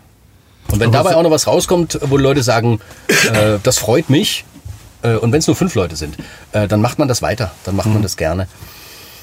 Man hat eine Routine nach einiger Zeit Wie sieht die natürlich. bei dir aus? Also brauchst du ein bes- bestimmtes Licht, ein bestimmtes Geräusch, äh, Getränk, wie auch immer, Mhm. eine bestimmte Stimmung. Schreiben geht nur nach oder vorm Duschen. Erzähl mal, wie machst du es? Oh, da müsste Wie ich mal müsste ich mal so ein investigatives Team mir zwei Wochen folgen lassen, um solche, weil wenn solche Mechanismen wie es geht nur nach dem Duschen, ähm, wenn es das gibt, dann weiß ich selber nicht. Mhm. Ein guter Freund von mir, Drehbuchautor aus München, der Jürgen Egger, der hatte eine Kappe. Mhm. Der hatte er hat gesagt, alle Drehbücher, die er je geschrieben hat, hat er mit dieser Kappe aufgeschrieben. Und wenn er die Kappe gerade mal nicht findet, macht er was anderes. Also nicht, dass es oft passiert wäre wahrscheinlich, weil es war ja die Kappe, er wusste ja, wo sie ist. Und das ist aber eine Art Aberglaube, finde ich. Und dieses Romantisieren vom Schriftsteller, der, der in seiner Kemenate bei, beim Rotwein bei Kerzenschein sitzt, wahrscheinlich Und ver- Kippe. Also wahrscheinlich ich, äh, es- das Du muss ein verraucht, ja, verrauchter Raum auf jeden Fall. spannend, weil ich äh, nee, da habe ich nichts bemerkt. Also ich habe das Rauchen vor äh, gut anderthalb Jahren so gut wie aufgehört äh, und ich habe nichts gemerkt. Ich habe eher das Gefühl, wenn man nicht so oft vom Schreibtisch aufsteht, um rauszugehen, eine zu rauchen, kommt man zu mehr. Äh, Nee, ich, ich kenne keine, kenn keine festen Rituale. Okay. Ich kenne keine festen Rituale. So wie du hab. kein Lam- Lampenfieber dann vor dem Auftritt kennst. Ich weiß nicht, ob man feste Rituale wirklich haben sollte. Manche, manche äh, auch Autoren, Kolleginnen, Kollegen, hallo Ingo, die gehen äh, gern mal ins Café und schreiben dort. Äh, für mich ja möglich, aber äh, im Sinne von unvorstellbar, äh, im Sinne von was soll passieren, bis das passiert. Also müsste ich ja meinen Laptop dabei haben und dann noch im Café sein und dann auch noch Zeit haben. Äh, und das passiert nie alles gleichzeitig, sondern wenn ich äh, wenn ich schreibe, bin ich zu Hause. Und, aber schreibst du dann eher nachts, abends, frühmorgens nach dem Aufstehen? Am oder besten gleich, am besten gleich morgens. Am besten gleich morgens. Manchmal aber diese, diese äh, gewisse Konzentration nur morgens und eine andere Art von Konzentration hat man vielleicht nur nachts. Also weiß nicht, Roman eher morgens schreiben und Lieder abends oder Ich würde sagen, Lieder eher morgens äh, und ich, insgesamt glaube ich, schreiben eher morgens, überarbeiten eher abends. okay. Also wirklich nach, einem- nach einem vollen Tag direkt den vollen Filter aufs Papier kippen, das klappt bei mir nicht. Also weil am Tag einfach so viel Mischmasch passiert, äh, mir fällt die Kaffeekanne runter oder tausend andere Dinge passieren, äh, das, das, äh, das bringt nichts, das ist eine andere Art von Filter. Und das ist besser, wenn dieser Alltagsfilter äh, weg ist und vielleicht direkt gerade aus dem, man hat sich gerade noch mit dem Unterbewusstsein halb im Traum befunden, kann sich vielleicht sogar noch an irgendwas erinnern, Besser nicht eigentlich wahrscheinlich, weil meistens ist das, äh, beschäftigt einen das dann. Denkt sich, warum habe ich jetzt davon geträumt? Und dann sitzt man vom Papier und es geht, weil man noch, noch keinen Tag im Rücken hat, der einen da, ich würde nicht sagen belastet, aber ablenkt. Weil es ist schon eine weltfremde Geschichte, dieses, dieses Kreativsein. Man ist in dem Moment in seiner eigenen Welt. Und wie viel die dann zu tun hat mit der Welt da draußen, hm, sehr fraglich. Sprechen wir von einer Welt, äh, die sehr warm und heiß ist und begrenzten Raum hat. Wie ist es, nackt eine Lesung zu halten vor nacktem Publikum? Ganz normal. Das hast du öfter gemacht, ne? Erzähl Das war öfter, es war mit der Lesebühne auch zusammen. Äh, Der Ingo hatte immer äh, super Ideen äh, und wahrscheinlich über wahrscheinlich über das Angebot in Kontakt. Meistens ist es so im Gespräch mit irgendjemandem, da sagt man, ja, wir machen Lesungen, wir machen auch gern Lesungen an ungewöhnlichen Orten. Und dann ist der Typ, mit dem man spricht, zufällig jemand, der die Möglichkeit hat zu sagen, na, dann komm doch mal zu mir in die Sauna. Schöne Grüße an Herrn Kotzmann von der Sauna Sachsenheim. Meine Heimatsauna. Ich bin praktisch 300 Meter entfernt von dieser Sauna aufgewachsen und wir sind immer wieder dorthin zurückgefahren in den letzten Jahren als Lesebühne, um dort den ganzen Abend Geschichten vorzulesen. Selber mit dem Handtuch um die Hüften äh, oder auch nackig, mir egal. Ich weiß jetzt nicht, ob ich da nackig war oder nicht. Interessant war, dass ich in Sachsenheim aufgewachsen bin, äh, wo wir das gemacht haben. Wir haben das auch schon in Ludwigsburg gemacht und in Pforzheim gemacht, aber das Erlebnis aus Sachsenheim war, dass ich dann plötzlich äh, im Lesen der Geschichte kurz hochgeguckt habe und gesehen habe, da ist ein Mädchen aus meiner Grundschulklasse, die fand ich damals total toll und äh, ich, ich glaube, die mochte mich auch total gern. Da hockt sie jetzt. Genauso nackig wie ich. Dann lese ich mal weiter. ähm, also eigentlich ganz normal. Man braucht eine gewisse Konzentration, um einen Text zu lesen. Man vergisst so ein bisschen die Welt um sich rum. und weiß aber gleichzeitig äh, so, ein- so ein leichtes Giggeln. Ich weiß, es ist irgendwie total seltsam und ein bisschen abgedreht, was ich hier mache, aber ist lustig. Und Schweißtropfen, die dann aufs Blatt äh, tropfen und den Text verschwimmen lassen. Äh, damit musst du auch kämpfen, oder? Nö, die kannst du danach wegschmeißen. Also die Blätter kann man danach wegschmeißen. Äh, der Volker hat sie immer äh, laminiert und mehrmals verwendet. Das ist ein schwäbischer Ingenieur. Der kennt sich aus. Ja. Aber so, so schlau war ich nie. Ich habe dann meine Texte danach immer weggeworfen. Ähm, wo sind wir? Drehbuch hast du studiert in Ludwigsburg, wenn ich es richtig weiß. Wie kamst du dazu? Wie war Ludwigsburg als Studienort? Das ist jetzt auch schon ein bisschen her. Das ist ein bisschen her. Der Abschluss ist 15 Jahre her. In der 16. Filmakademie da, ne, ähm, wo auch Roland Emmerich, glaube herkommt. Nee, nee, nee, gar nicht. Nee? Nee, nee. Aber der unterstützte oder hat irgendeine Verbindung dazu. Ah, ist ja wurscht. Emma, war Emmerich in München oder war Emmerich nirgendwo? Das weiß man, äh, weiß man, aber ich weiß es nicht. Aber du warst in Ludwigsburg, Ich war in und Ludwigsburg, da gibt's ja. auch eine renommierte Film. Was da renommiert ist, es, es hieß immer so, der Drehbuchbereich wäre ein bisschen renommiert. Weiß ich nicht, auch Jan Kronauer, der mit mir zusammen studiert hat, äh, weiß ich aber, wir kannten uns nicht richtig gut. Äh, der schreibt jetzt mit Marco Wickling zusammen das Drehbuch für den nächsten äh, Känguru-Film.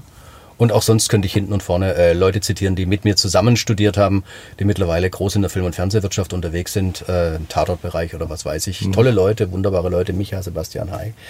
Ähm, ähm, mir hat es wenig bis zu wenig eigentlich, zu wenig gegeben, um mich dem, dem Business so, so anzunähern, dass ich, dass ich drin funktioniere.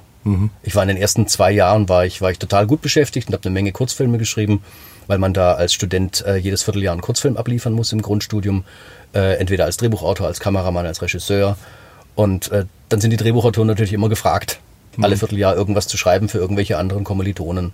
Und dann war ich total beschäftigt viel und dann habe ich irgendwann gemerkt, so ja, ist gut. Ich glaube, Kurzfilme habe ich jetzt ein paar geschrieben und das ist in Ordnung, aber irgendwie ist das nicht so ganz, nicht so ganz meins. Oder vielleicht doch. Ich konzentriere mich mal ein bisschen mehr, habe ganz früh mit meinem Diplom angefangen und bin dann äh, in der Mitte vom dritten Jahr von vier äh, von Ludwigsburg nach Heidelberg gezogen mit meiner damaligen Freundin zusammen. Und das war auch richtig und alles gut so. Und ich habe dann von, von fern zu Ende studiert. Okay. Angefangen hat so, dass ein, äh, einer, mit dem ich zusammen auf der, auf der Schule war, siebte, achte Klasse, äh, Frank Pfeiffer, äh, der kam irgendwann zu mir, also schon länger keinen Kontakt mehr hat und sagte, äh, will seinen, Zweit, seinen Zweitjahresfilm machen. Und die Drehbuchautoren äh, bei ihm, die, die hat er jetzt alle irgendwie entweder durchprobiert oder, oder fand irgendwie die Idee lustiger, das mit mir zu machen, weil er wusste, dass ich auch schreibe. Und dann haben wir zusammen einen sehr schönen kleinen Film gedreht, auf Film, der bis heute einer der, der, besten von diesen Dutzend Kurzfilmen ist, die ich gemacht habe, äh, ich Drehbuch schreiben durfte. Und äh, dann hat Frank zu mir gesagt, äh, bewirb dich doch bei uns auf der Film AK. Ich habe damals Deutsch und Englisch studiert in Stuttgart. Äh, Zwischenprüfung hatte ich schon und dann habe ich gedacht, ja, ich habe nicht das Gefühl, ich will ja sowieso kein Lehrer werden. Und dann irgendwie auf Magister fertig zu studieren, weiß auch nicht. Jetzt habe ich gerade, glaube ich, Bock, was anderes zu machen. Und dann äh, habe ich aber nicht viel drauf gegeben und habe aus, aus Scheiß eigentlich mehr oder weniger ein kurzes Drehbuch geschrieben und eingereicht. Und das wollten sie dann haben. Ich glaube, ich hatte den großen Vorteil, dass es mir äh, Lampenfieber äh, ein bisschen wurscht war. Und dass ich dadurch ein bisschen eine gute Möglichkeit hatte. Normalerweise nehmen die gar nicht so gerne Leute, die direkt in Ludwigsburg wohnen, weil sie denken so, ey, ja, das sind die Typen, die von der Filmakademie fast tagtäglich hören können, wenn sie die Zeitung aufschlagen oder irgendwas. Das sind wahrscheinlich eher die Seltsamen, äh, die nicht so begabt sind. Wir nehmen lieber die Leute, die aus Köln extra hierher fahren, um sich zu bewerben. Aber ich habe es trotzdem, trotzdem gekriegt. Tut mir leid, dass es nicht geklappt hat als großer Drehbuchautor. Äh, du hast ja erwähnt, äh, ein paar deiner Kommilitonen sind in die äh, große Fernsehwelt äh, eingestiegen, schreiben Drehbuche für Tatorte und so weiter. Hättest du eine Idee für einen Heilbronner Tatort? Und würde Heilbronn taugen, um konstanter Tatort, äh, Spielort äh, zu sein? Nein. Würde deswegen nicht taugen, weil Tatort hat eine riesen Wahrnehmung. Und wenn man einen Heilbronn-Tatort machen würde, dann wäre das ein Provinz-Tatort. Und das würde Heilbronn langfristig eher schaden. Weil dann wäre es in der Also schadet der Konstanzer Tatort Konstanz? Konstanz, wie man Konstanz, ja. sagt. Konstanz. Ähm, nee, glaube ich nicht. Ich meine, ich habe noch keine Konstanzer Konstanzer gefragt. Aber Aber Konstanz hat so ein bisschen was noch. Was Konstanz ist Richtung Dreiländereck. Ähm, das, das hat was. Schweiz. Es hat, es hat einen Bodensee Nähe und es, es hat sehr viel. Was hat Heilbronn? Heilbronn ist so zwischen Mannheim, Heidelberg und Stuttgart. Für die, die Heilbronn gar nicht kennen. spannende Kriminalfälle. Ja, schon, aber das, aber es, es geht immer auch um die Landschaft und um die Art von Leuten, die da sind. Es gibt einen Stuttgart-Tatort, von daher wäre das schon mal gar nicht möglich. Wenn die Stuttgart jetzt sagen würden, wir, wir wollen keine Tatorte mehr machen, dann würden die wahrscheinlich eher einen Heidelberger oder einen Mannheimer Tatort machen. Ich glaube aber, es wird sich auch gar nicht eignen. Man kann aber sicher in jeder Stadt gute funktionierende Krimis machen. Die passen. Spannende Kriminalfälle, hast du gesagt? Was, woran denkst du? Naja, es gibt den NSU-Fall irgendwie, dann gab es eine Zeit vor drei, vier, fünf Jahren gefühlt, da ist irgendwie jedes Jahr äh, ein lebloser Körper einen Neckar lang geschwommen und hat sich vorne da bei der Zergschleuse neben der jetzigen Experimenta festgefangen. Äh, in der Vergangenheit gab es Zuhälterkriege zwischen Heilbronner Zuhältern und den Hamburger Jungs, äh, dass die Hamburger mit Plattenreifen wohl die Stadt hier verlassen haben. Also ein bisschen was gibt's ja dann schon. Man hört immer wieder von irgendwelchen Vorfällen an Kreuzungen, äh, wo dann fast Morde entstehen mitten in der Stadt am helllichten Tag. Geht schon. Ich glaube, was man haben müsste, wenn man Heilbronn-Tatort macht, ist ein Ermittlerpaar, das dazu passt. Ein Ermittlerpaar, das vom Humor her, den, also wenn ich mir jetzt einen glücklichen Tatort-Gedanken mache, dann ist es ein humorvolles Paar. Ähm, jetzt vielleicht kein komödiantisches, aber auf jeden Fall ein, ein, originelles. Und es müsste zu Heilbronn passen und zwar so sehr, dass es jeglichen Gedanken an, äh, an Provinz, was Heilbronn von vornherein anhängen würde, weil das gucken Leute von, von Kiel bis Garmisch-Partenkirchen. Äh, und wenn die Heilbronn hören, dann fragen sie sich, wo ist das? Und wenn man ihnen, wenn man es ihnen erklärt, dann denken sie, ah ja, also schwäbische Provinz quasi, ne? Hast du denn sofort ein Schauspielerpärchen im Kopf, das, äh, das Heilbronner Tatort äh, oder Ermittlerduo in einem spannenden Kriminalfall? Wen ich immer gern als Tatortermittler sehen wollte, ist Sebastian Weiß, der hier in Heilbronn am Theater gespielt hat, den ich für einen ganz großartigen Typen halte und wo ich mich sehr, sehr wunder, weil der eine Kamerapräsenz hat, die großartig ist. Ich habe ihn auf der Bühne immer gern gesehen, eine Wahnsinnskörperbeherrschung und ein, ein, ein, äh, ein Kampfsport-Typ. Ein sehr, sehr, sehr schnuffiger und sehr schlauer Mensch, äh, der in Berlin mittlerweile ist. Wieder. Und äh, ich nicht ganz genau weiß, was er da jetzt gerade alles macht. Aber wo ich immer gesagt habe, ich möchte dich eines Tages als, als Ermittler im Fernsehen sehen. Und wer wäre sein äh, partnerschaftlicher Kollege oder Kollegin? Ah, Da fragst du mich nach, nach aktuellen deutschen Schauspielern. Frag mich mal nach äh, deutschen Schauspielern aus den 70er Jahren. Ich gucke gerade den Kommissar und Derek rauf und runter und bin da viel firmer, was die Leute von vor 30, 40 Jahren angeht. Ja, Nora Tschirner ist schon vergeben, ne? Schade. Die ist schon weg. Das ist schon weg, schade. Das wäre so eine Wahl. Veronika gewesen. Ferris. Oder passt sie nicht hier ins Städtle? Ah, ich denke so eine, ich weiß nicht, wie die jetzt aussieht, aber wenn ich mir denke, wie sie angefangen hat, so eine, so eine eher dralle. müsste man sich überlegen, müsste man sich überlegen. Vielleicht könnte man Mutter und Sohn machen. Vielleicht könnte man Mutter und Sohn machen und daraus aus der starken Mutter-Sohn-Beziehung, die dann Kriminalfälle lösen muss, alle vergessen lassen, dass irgendjemand Heilbronn provinziell finden könnte. Und dann im Lauf der Handlung natürlich beweisen, dass es das natürlich auch gar nicht ist. Es gab äh, vor ein paar Jahren äh, einen Film, der für die ARD hier gedreht wurde, mit Bjarne Mädel sogar. Ähm, Wer aufgibt, ist tot. Irgendwie sowas. Äh, so hieß er, glaube ich. Hast du den gesehen? Nein. Wie fandst du ihn? Habe ich nicht gesehen. Warum nicht? Äh, ist mir rausgegangen irgendwie. Ich habe äh, zu der Zeit überhaupt nicht in Also Mediatheken... nicht, äh, weil das boykottiert Nö, nö, gar nicht. Ich habe in der Zeit einfach überhaupt nicht in Mediatheken geguckt. Der hat äh, in der Nähe von euch jetzt wohne. Also da müsste ich jetzt, zu, zu einem der Drehorte müsste ich jetzt quasi nur drei Minuten laufen von zu Hause. Ist auch eigentlich jedes Mal, wenn ich da langlaufe, denke ich, hier stand der Cateringwagen. Äh, weiß ich noch. Aber ich habe den damals nicht gesehen. Ich glaube, mir hat Bjarne Mädel damals auch noch nicht so viel gesagt, weil ich eine sehr, sehr lange Fernsehabstinenz hinter mir habe. Okay. Ja, Inzwischen bestimmt. kennst du ihn aber. Ja, inzwischen kenne ich eigentlich, wenn was irgendwas Neues kommt, dann gucke ich's und Tatort Reiniger habe ich rauf und runter geguckt und ich freue mich über jede kleine Gastrolle und jede größere Rolle, die ich sehe mit ihm. Sehr feiner Mensch. In dem Film, äh, wer aufgibt, ist tot, verglückter, äh, verunglückt Bjarne Mädel äh, im Weinsberger Tunnel mit dem Auto. Wo würdest du in der Stadt oder in der Region am liebsten verunglücken wollen? Verunglücken wollen. Also wahrscheinlich nicht im Tunnel Richtung Weinsberg im Auto. Also verunglücken im Sinne von ich verletze mich auch schwer oder es geht eine Handlung los, die spannend ist. Nee, du, du, ja, du verletzt dich mindestens schwer, wenn nicht. Also Bjarne ist gestorben im Film. Gibt es so einen Wunschort, wo du hier dann am liebsten sterben würdest?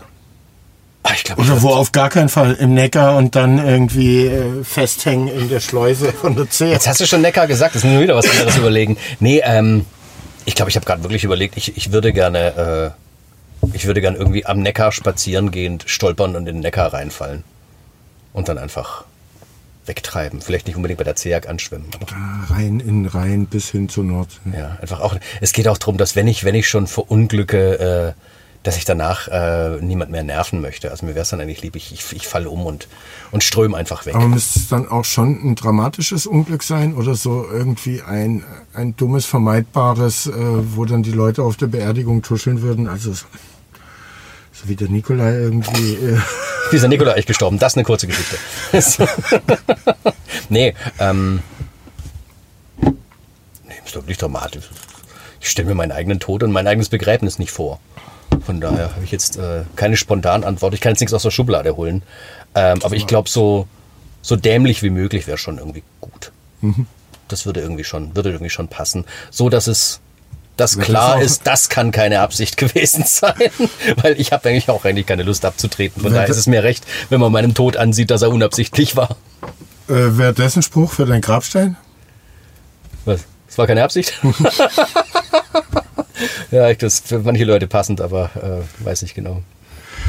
Äh, Ich überlege mir, ich überleg mir noch was. ich hinterlasse dann was im Schreibtisch. äh, du hast ja erzählt, groß geworden bist du in Sachsenheim, geboren Mhm. bist du sogar in Berlin noch weiter weg. Wann bist du, warum, wie nach Heilbronn gekommen und wie hat man dich hier aufgenommen? Ich bin 1976 nach äh, Sachsenheim gekommen. Da war ich dreieinhalb. Nee, da war ich, nee, 77. 77 muss es gewesen sein, weil ich bin noch im Kindergarten gewesen in Bayern. Und dann sind wir ja gekommen. Und ich war äh, die letzten anderthalb Kindergartenjahre und, äh, und sämtliche an, folgende Lebenszeit war ich in Baden-Württemberg, in Sachsenheim, in Ludwigsburg, in Heidelberg, in Stuttgart, in Heilbronn. Ich habe Asberg und Kleinsachsenheim vergessen, aber ansonsten war es das. Ähm, ich bin hier gut aufgenommen worden. Ich hab, bin durch Seit wann bist du Heilbronn? Heilbronner jetzt seit 2009, sage ich jetzt mal. Ja. 2009 bin ich offiziell hergezogen. Und immer noch gerne hier, gerne Ja. hier? Ja, ich, ich, ich bin gern da, wo ich mich auskenne und das ist mir nicht zu groß und nicht zu klein hier. Das ist fein. Und dich so als bunten Kleinkunst-Tausendsasser äh, hat man hier mit offenen Armen aufgenommen. War es schwer, erstmal für dich hier auch Auftritte für dich zu generieren? Oder Ich war ja vorher in Stuttgart. Äh, ich habe eigentlich nichts, ich habe eigentlich nichts groß verändert. Die, das Einzige, was es damals gab, war, ich war, war ja freischaffend schon. Die Lesebühnenauftritte, äh, die Heimspiele ansonsten in Stuttgart waren, äh, gab ja auch vorher schon welche in Heilbronn. Dann waren halt plötzlich Heilbronn die Heimspiele. Das, äh, von daher war es keine, keine große Veränderung. Ich glaube, es wäre was anderes, wenn man in, in Heilbronn schon äh, gut angenommen ist und dann nach Stuttgart geht und dann entdeckt, dass es hier viel mehr Möglichkeiten auch noch gibt, dann hat man eine Menge Zeit zu tun, äh, damit zu merken, dass, die, dass der Großteil nicht zu einem passt. In Heilbronn hatte ich die, brauchte ich die Zeit nicht zu verschwenden, um zu gucken, dass das meiste nicht zu mir passt, weil so viel gab es da gar nicht. Und das, was ich gefunden habe, ist alles von Leuten geführt worden, die sich alle auch untereinander kannten oder zumindest vom Hörensagen sehr gut voneinander Bescheid wussten, äh, teilweise sehr befreundet sind und waren. Und das taugt mir. Mir taugt dieses familiäre da dran, weil ich habe das, ich habe mich jetzt nie als jemand gesehen, der, der in, in Richtung RTL unterwegs ist und der sagt, ich muss so schnell wie möglich raus aus irgendwelchen Käffern und ich muss so schnell wie möglich mit den Leuten, die, die wirklichen Entscheider sind, mit denen muss ich an den Tisch. Ich habe was zu sagen. Äh, so war ich nicht drauf. So bin ich bis heute nicht drauf. Und dann denke ich, dann war es auch genau richtig, nach Heilbronn zu kommen. Das war es sowieso. Äh, und es war auch genau richtig zu bleiben. Oder ist ein He- Heilbronn ein ganz okayes Pflaster für Kulturschaffende oder Kleinkünstler? Da müsste man hauptsächlich über die Zuganbindung sprechen, ähm, wenn man davon spricht, weil als Kleinkünstler ist man unterwegs.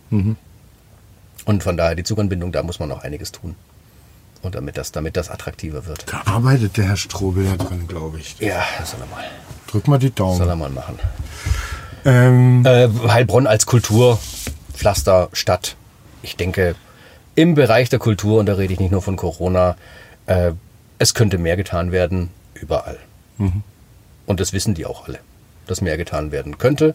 Manche, auch selbst in der Kulturbranche, äh, die Entscheider sind, sagen, es sollte auch mehr getan werden, ähm, aber die können sich das Geld auch nicht aus den Rippen schwitzen. Und, und da ist, ich denke, es ist mehr guter Wille da, als wirklich äh, praktisch umgesetzt werden kann. Es gibt aber auch Bereiche, in denen es einfach am, am Verständnis für die Kulturszene fehlt, selbst in der Kulturverwaltung, selbst im Kulturmanagement. Äh, das gibt's immer und überall.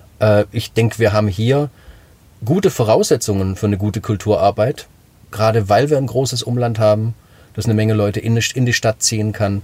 Was wir brauchen, sind mehr Locations, mhm. wenn die wieder aufmachen dürfen. Ich habe heute noch äh, mit Philipp, dem Tonmann von hier, gesprochen und auch gesagt, wir werden uns vielleicht und hoffentlich nicht, aber vielleicht werden wir uns wundern, äh, wenn irgendwann nicht mehr die Rede ist von Corona-Lockerungen, sondern wenn Corona einfach auf eine Art rum ist und man das zwar immer im Hinterkopf behalten muss und dass es jederzeit noch äh, Aufwallungen geben kann von solchen Sachen, aber wenn man irgendwann mal in, was weiß ich, ein, zwei, drei Jahren wirklich sagen kann, ich denke jetzt nicht mehr jeden Tag dran, mhm.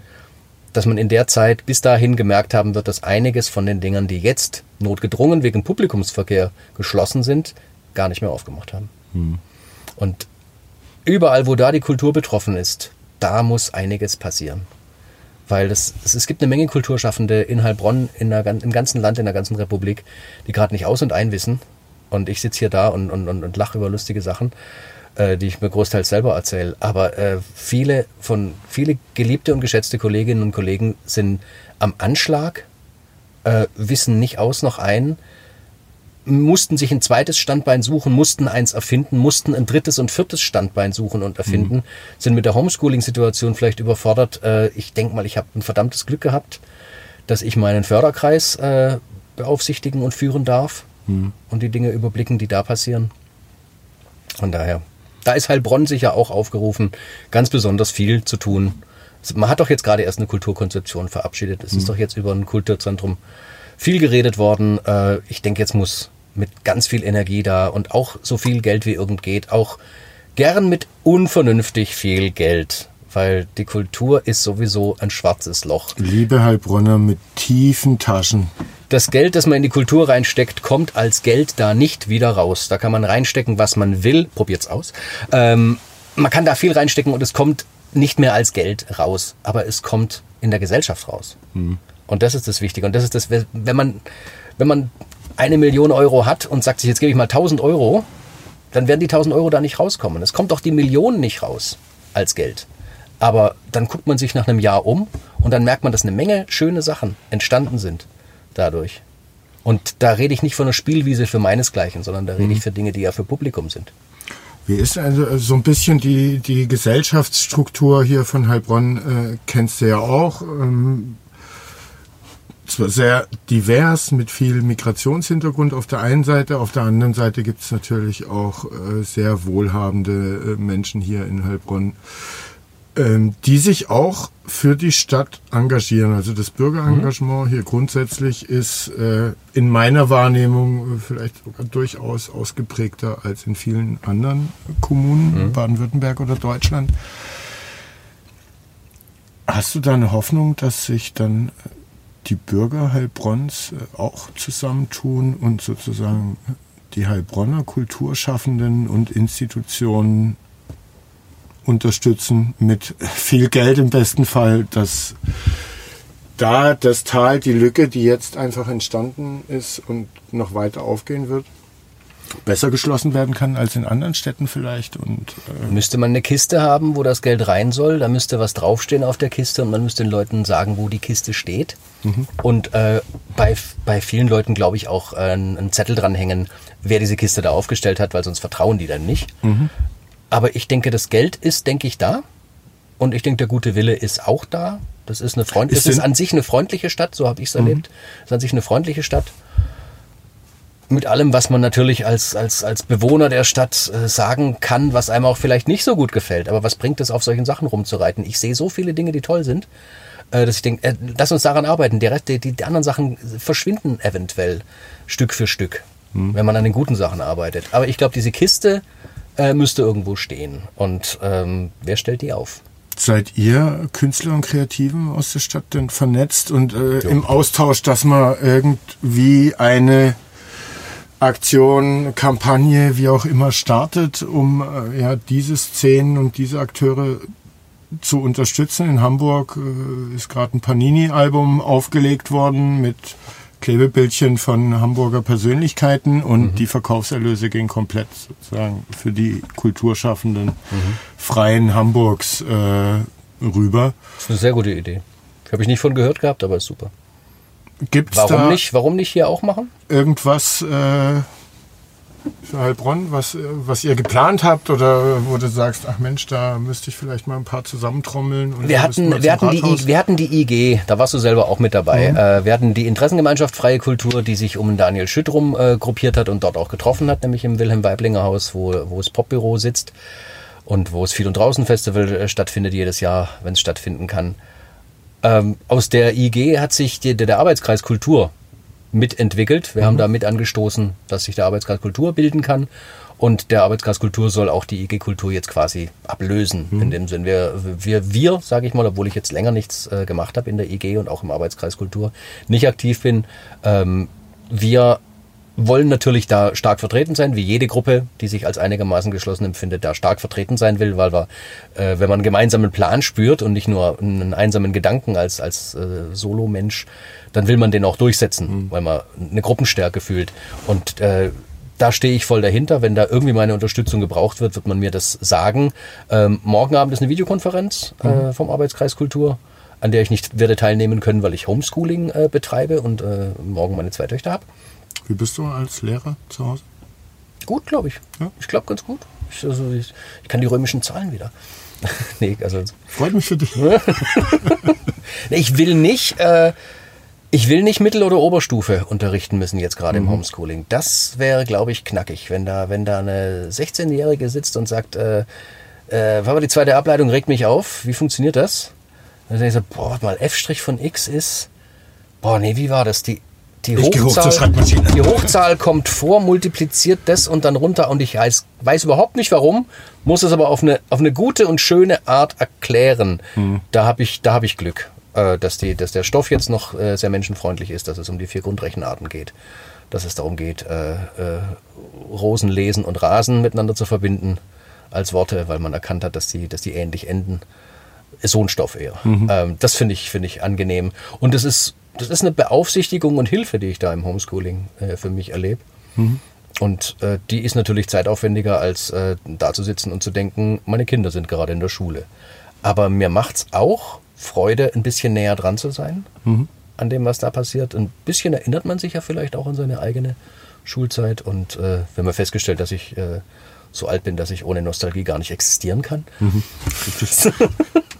Und von daher, die, die Homeschooling-Situation ist für, vorhin schon gesagt, äh, eine sehr dramatische Situation für viele, die ein, ein gu- gutes Homeoffice von zu Hause abliefern müssen und die dann auch noch äh, ihre Kinder unterrichten müssen, weil es anders gerade nicht möglich zu sein scheint. Wobei da auch, ja, kann man viel diskutieren, aber äh, da hätte man sich früher drauf einstellen können. Äh, man hat, glaube ich, auch nicht wahrhaben wollen, wie lange das alles geht. Zu lange nicht. Äh, was ich für ein Lehrer bin. Ich habe Spaß. Ich habe Freude daran. Und ich glaube, das ist. Ohne Lampenfieber, äh, wie auf der Bühne, bevor das Heft aufgeschlagen Ich finde es mal spannend, vor, vor Knobelaufgaben für Viertklässlerinnen zu sitzen und zu merken, äh, ge geht mal alle aus dem Raum, ich muss mal kurz das nochmal dreimal durchlesen, bevor ich verstanden habe, was die überhaupt wollen. Und dann zu merken, ich selber wird anfangen, äh, mit Unbekannten und Gleichungen und, und, und, und X auf die andere Seite rechnen äh, anzufangen. Und dann kriege ich die richtige Lösung auch raus und denke ich, ja, ich habe die richtige Lösung rausgekriegt, aber auf einem Weg, den ich einer Viertklässlerin nicht erklären will. Und vielleicht auch gar nicht kann. Aber ähm, dann spannend rauszufinden, wie das alles auch mit einem ganz normalen jungen Kopf geht. Heißt immer, Kinder halten einen jung. Ich denke, Kinder halten einen in Bewegung. Also Homeschooling ist für dich mehr Freude als Frust. Ist für mich mehr Freude Freude als Frust. Ich mache es nicht jeden Tag, aber ähm, das, was ich da, was ich da machen darf, machen kann, das, äh, wo ich gebraucht werde, da nehme ich als, da sehe ich es als Gelegenheit. Und da, da macht es mir auch Freude. Bevor wir zu unserer abschließenden Rubrik Entweder oder kommen, äh, eine letzte Frage. Äh, oder ich möchte dir die Gelegenheit geben, sei es für dich, ähm, für äh, deine Kollegen Werbung zu machen, haben die Produkte rausgebracht. Gibt's Podcasts? Ich habe vorher den Litcast kurz angesprochen. Äh, die Get Shorties Lesebühne gibt's virtuell. Gibt's von dir äh, CDs, Bücher etc., die man kaufen kann, dass du äh, jetzt da ein bisschen Unterstützung bekommst oder vielleicht auch Kollegen von dir. Ähm, leg los. Wo kann man euch, dich hören? Äh, wo sollte man hingehen? Um Die Lesebühne hat unter getshorties.de einen Internetauftritt, äh, wo es auch einen Shop gibt, wo man sagen kann, da interessiere ich mich für Bücher mit Kurzgeschichten, CDs mit Kurzgeschichten. Wir freuen uns aber auch, äh, wenn die Leute einfach den äh, Podcast hören, in Mhm. den wir die ausgesuchte Lesung der letzten zehn Jahre Der heißt reinstellen. wie? Der heißt Get Shorties Lesebühne. Und den findet man Den da, wo findet man Ja, Podcast findet. Spotify, Deezer, iTunes. Diese Dinger. Und wenn man Das- die dann gut findet, dann geht man zu euch auf die Homepage, in den Shop und bestellt sich Bücher. Bücher Da kann man sich auch Bücher bestellen, ja. Mhm. Die ich, äh, die ich auch mitverantwortet habe, weil, weil, weil mir das unheimlich Spaß macht, Produkte zu erstellen, wie vorhin schon gesagt. Ich habe total Bock, Produkte rauszuhauen und dann wäre es natürlich auch Quatsch, ich hätte selber keine. Ich habe vier, vier, lieferbare, vier lieferbare Bücher, vom Roman bis zur, zur kleinen Weihnachtserzählung. Wobei, nee, die Weihnachtserzählung ist derzeit vergriffen, die wird jetzt nächstes Jahr wieder aufgelegt. Ähm, Gibt es einen Kurzgeschichtenband, das ist eine kleine Novelle, irgendwas. Ähm, ich habe zwei CDs gemacht als Liedermacher. Und die Bücher bestellt man sich dann äh, logischerweise nicht bei Amazon, sondern wo? Äh, Entweder bei mir per Mail oder auch über den Shop der Lesebühne. Und deine Homepage heißt wie? nikolaiköppel.de. Mit OE. Mit OE in einem Wort. .de. Mhm. Genau. Da kann man das machen. Da kann man auch Lieder hören. Man kann von da einen ziemlich äh, direkten Link zu Bandcamp finden, wo ich äh, alles, was es von mir zu hören gibt, zum Hören kostenlos und zum Kaufen für kleines Geld anbiete. Das heißt, wer Bock hat, was zu hören, der kann dahin gehen. Äh, wer danach noch Lust hat, äh, auch noch was dafür zu tun, mir, mir eine Freude zu machen oder dass ich mir den teureren Toast kaufe aus Dafke, der soll das äh, sehr gerne tun. Ich freue mich. Äh, physikalische Tonträger gibt's. Letzte Album war im März letzten Jahres und ist wegen Corona ja natürlich komplett untergegangen. Es gab äh, so gut wie gar keine Konzerte, an denen ich das verkaufen konnte. Und das, deswegen liegt das jetzt. Das liegt Also- gut bei mir, aber das darf auch gern weniger sein. Dann lege ich mal den Leuten auf jeden Fall ans Herz, äh, auf deine Homepage oder auf die Homepage von der Get Shortys Lesebühne zu gehen und da reichlich CDs und Bücher zu kaufen. Ähm, irgendwie so eine Unterstützerplattform wie Patreon oder OnlyFans. Bist du auf OnlyFans? Ich war auf Patreon. Äh, Hat für- es funktioniert für Nö. dich? Nee. Nö, gar nicht. Okay. Nö, gar nicht. Ich glaube, ich bin auf Facebook so, so aktiv, dass wer mich äh, auf Facebook kennt, der hat, der, der kriegt, wird, kriegt genug von mir. Also der, der, der ist jetzt nicht so, Mensch, wann postet der mal wieder was? Sondern ich poste alle ein, zwei, drei Tage, äh, poste ich irgendwas, wenn man es angezeigt kriegt. Ich glaube nicht, dass da ein Unterdruck entsteht an, eher, äh, an Sachen von mir. Aber wer da Bock drauf hat. Und exklusive Inhalte, ich glaube, das, das scheitert auch ein bisschen an den exklusiven Inhalten, weil eine Sache, in der ich total schlecht bin, ist einfach mal eine Kamera hinzustellen, äh, ein Video zu machen, äh, wie ich ein Lied spiele und das einfach ins Netz zu stellen. Weil ich immer denke, nein, ich, ich möchte von einem Lied eine definitive Version haben und äh, ich spiele dann live natürlich was ganz anderes, weil ich da kein Schlagzeug und kein, äh, kein Klavier, keine Orgel und kein irgendwas dabei habe. Bei den Studioaufnahmen mache ich das alles und das sind dann die definitiven Versionen dieser Lieder, so wie ich sie äh, konserviert haben möchte. Und dann gibt's noch den, und das Liedermachergeräusch äh, auf der Bühne gibt's auch noch. Aber deswegen mache ich, glaube ich, keine Videos und setz mich hin. Aber Also dann kommt vielleicht auch, wenn ich exklusiven Inhalt zu bieten hätte, hätte das vielleicht auch funktioniert. Mir einen Zettel geschrieben. Zwei Sachen habe ich noch. Aber nochmal, äh, der Aufruf geht auf Ja. Nikolais Homepage und kauft ihm die Bücher weg. Die liegen da zwar gut bei ihm, neben den Schreibmaschinen auf dem Dachboden, aber bei euch legen sie noch besser im Bücherregal. Vor allem die CDs. Man ist ja. Oder hört einfach. Äh, auf Bandcamp kann man äh, jedes einzelne Lied hören, das ich, das ich für, für draußen veröffentlicht habe. Spaßig. Was hast du da noch stehen? Wollen wir das jetzt machen oder nach entweder oder? Machen wir erstmal entweder oder. Wer jetzt noch, wer jetzt noch zuguckt, kann, kann ein bisschen Erfrischung gebrauchen. Dann machen wir das. Also entweder oder. Ich äh, werf dir immer zwei Begriffe vor. Einige davon haben was mit Heilbronn zu tun und du musst dich entscheiden, welcher dir näher ist, äh, zu wem du dich, äh, zu welchem du dich mehr hingezogen fühlst. Äh, sind 19 oder 20 äh, Begriffspaare und ähm, dann kommen wir zu deinen zwei abschließenden Punkten und können uns auch vom Rest hier verabschieden. Also entweder oder. Kulturkeller Heilbronn oder Altes Theater Sondheim. Altes Theater. Der Deutschhof oder die Kunsthalle Vogelmann? Kunsthalle. Die Kaffeebucht oder das Lichtluftbad? Kaffeebucht. Da bist du gerne, ne? Da war ich den ganzen letzten Sommer gerne. Hinter der Theke. Das Heilbronner Leibgericht oder Böckinger Feldgeschrei? Ich kenne beides nicht. Probier's aus und bei deinem nächsten Besuch hier äh, frage ich nochmal ab. Äh, den Ratskeller oder die Weinstube Weingand? Kenn beides nicht. Auch hier, du bist kulinarisch in Heilbronn viel zu wenig unterwegs. Schauen wir mal, sein. das nächste ist auch Ich wieder koche selber gut, aber von daher. kulinarische Frage. Currywurst beim Silzer oder Currywurst beim Bukowski? Currywurst beim Silzer. Charles Bukowski oder Ernest Hemingway? Bukowski. Warum? Ganz klar. Hm? Warum? Weil er mir näher ist. Er ist mir in, in, in allen, allen neurotischen Sachen ist er mir näher. Ich habe keinen keinen äh, Kerlkomplex. Ich äh, verstehe diese ganzen Loser. Ich, ich lese jetzt zwar gerade die, die Safari-Geschichte von Hemingway, äh, aber äh, ich habe saumäßig viel Bukowski gelesen und fand es großartig. Und ich finde es auch immer sehr schön, was zu lesen, wenn man währenddessen sagt, oh, das, das ist viel zu unbekannt, das muss ich jemandem erzählen, weil den Namen kennen ganz viele aber wirklich mal äh, Romane gelesen, Geschichten gelesen, wirklich ordentlich viel. Das lohnt sich. Das ist richtig, richtig toll. Das ist richtig toll. Ein, ein völlig unterschätzter Autor, Bukowski. Bukowski, Fühlpark oder Wertwiesenpark? Fühlpark. Lange wach bleiben oder früh aufstehen? Ah, ja, geht nicht beides? Ich mag beides so gern. Äh, das, eine, das eine gelingt mir leichter. Ich sag nicht welches. Na gut. Neckarbogen oder Bahnhofsvorstadt? Bahnhofsvorstadt. Wollhaus oder K3 abreißen? Also welches von beiden abreißen? Ja. Auch hier kann, ist schwer zu entscheiden. Auch hier ist es schwer zu entscheiden. Das eine liegt mir mehr als das andere, aber ich sag nicht welches. Doch, ähm, Wollhaus abreißen oder K3 abreißen? Wollhaus. Wollhaus weg. Mobilatclub oder Bukowski live? Bukowski. Das Köpfertal oder die Waldheide? Waldheide.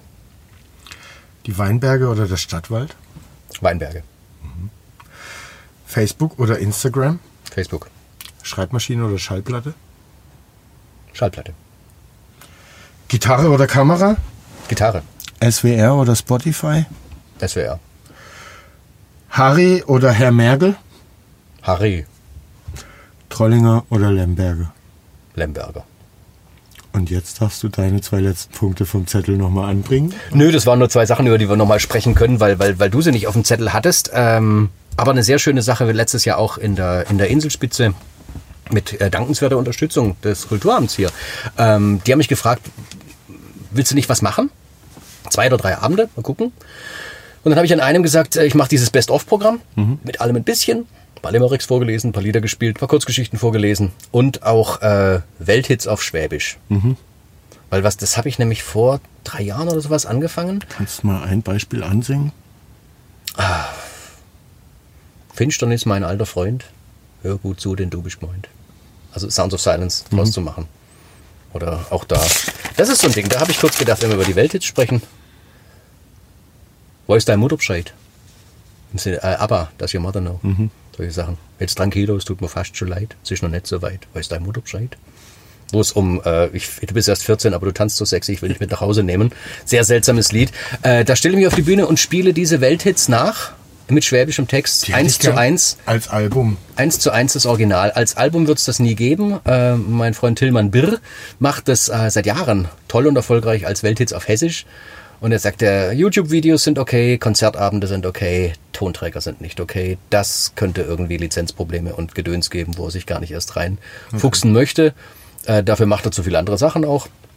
Und die Idee kam, weiß nicht, ich glaube, ich hatte zwei, drei Ideen in die Richtung, sowas zu machen. Und dann kam über das Vereinsheim in München, wo ich ab und an äh, bin und ein paar Lieder spielen darf, äh, da habe ich gesehen, dass die einen Welthitsabend machen. Weil die alle, die dort, die dort regelmäßig sind, auch als Gastgeber unterwegs sind, äh, das machen. Der Christoph Teusel macht Welthits auf Steirisch.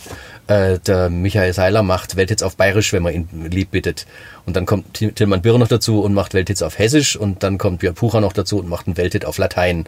Und da habe ich, hab ich gesagt, jetzt bin ich heute Abend hier und ihr habt in zwei Monaten euren Welthitsabend. Äh, ich habe Welthits auf Schwäbisch gemacht, soll ich nicht auch kommen?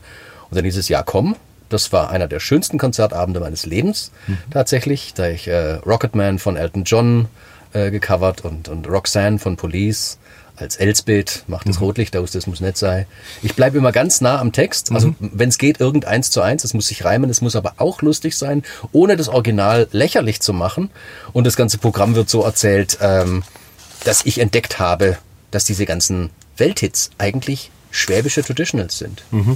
Und äh, da, da kamen so Plagiatoren wie Billy Joel und die Beatles und ABBA und haben diese ganzen schwäbischen Traditionals genommen und haben Welthits draus gemacht. In Wirklichkeit aber Und du kehrst zurück und zur ich, kehr, schwäbischen und ich habe die. Originalquellen ausgegraben und ich spiele die jetzt äh, angenehm unaufgeregt und angenehm unvirtuos vor und habe selber Spaß dabei. Und ich habe noch nie einen Abend erlebt wie diesen Abend in der Inselspitze, als ich äh, eine gute Stunde lang Welthits auf Schwäbisch gespielt habe, man den Leuten ins Gesicht gucken konnte und alle ständig am Grinsen waren. Alle ständig am Grinsen und Lächeln waren, äh, weil man Melodien antriggert, die die kennen, weil man Texte antriggert, die die kennen. Sprich, man hat den, äh, den gleichen positiven Effekt, wie wenn Rex Gildo kommt und Hossa Hossa macht. Alle Leute freuen sich schon, weil sie es kennen. Und gleichzeitig lachen sie, weil es Schwäbisch ist und weil es ihr Schwäbisch ist. Also es ist großartig, es ist ein schönes Konzept. Kann auch gerne der SWR mal kommen und, äh, und mich fragen. Vor allem klingt's mindestens genauso schön wie eine harte Kontaktlinse auf der Bühne äh, wiederzufinden, wenn man da in grinsende und äh, happy Gesichter Mhm. auf der Heilbronner Inselspitze schaut. In diesem Sinne hoffen wir, dass du bald wieder glücklichen, einem glücklichen Publikum ins Gesicht schauen kannst, wenn du auf der Bühne stehst. Ich wünsche mir, wenn es schon kein Album gibt, zumindest das als äh, dann äh, erstes Konzert nach Corona, wenn man es wieder darf, Mhm. dass du spielst. Und wünsche dir eine gute Zeit. Sag danke, dass du da warst. Hat mir Spaß gemacht. Mhm, ebenso. War lustig. Vielen Dank für die Einladung. Wir fahren gleich noch zusammen Auto durch die Stadt nach der Ausgangssperre. Aber wir waren ja arbeiten. Wir waren aber wirklich Und äh, auf wen darfst du dich beziehen, wenn wir kontrolliert werden? auf der Robert Mucher. So sieht's aus. Genau. Es ist nämlich in Ordnung, wenn man arbeitet, dass man ein bisschen später unterwegs ist. genau. Liebe Zuhörer, Zuseher, vielen Dank, dass ihr dabei wart. Bleibt uns gewogen. Hört beim nächsten Mal wieder rein. Gut. Bis zum nächsten Mal. Tschüss. Tschüss.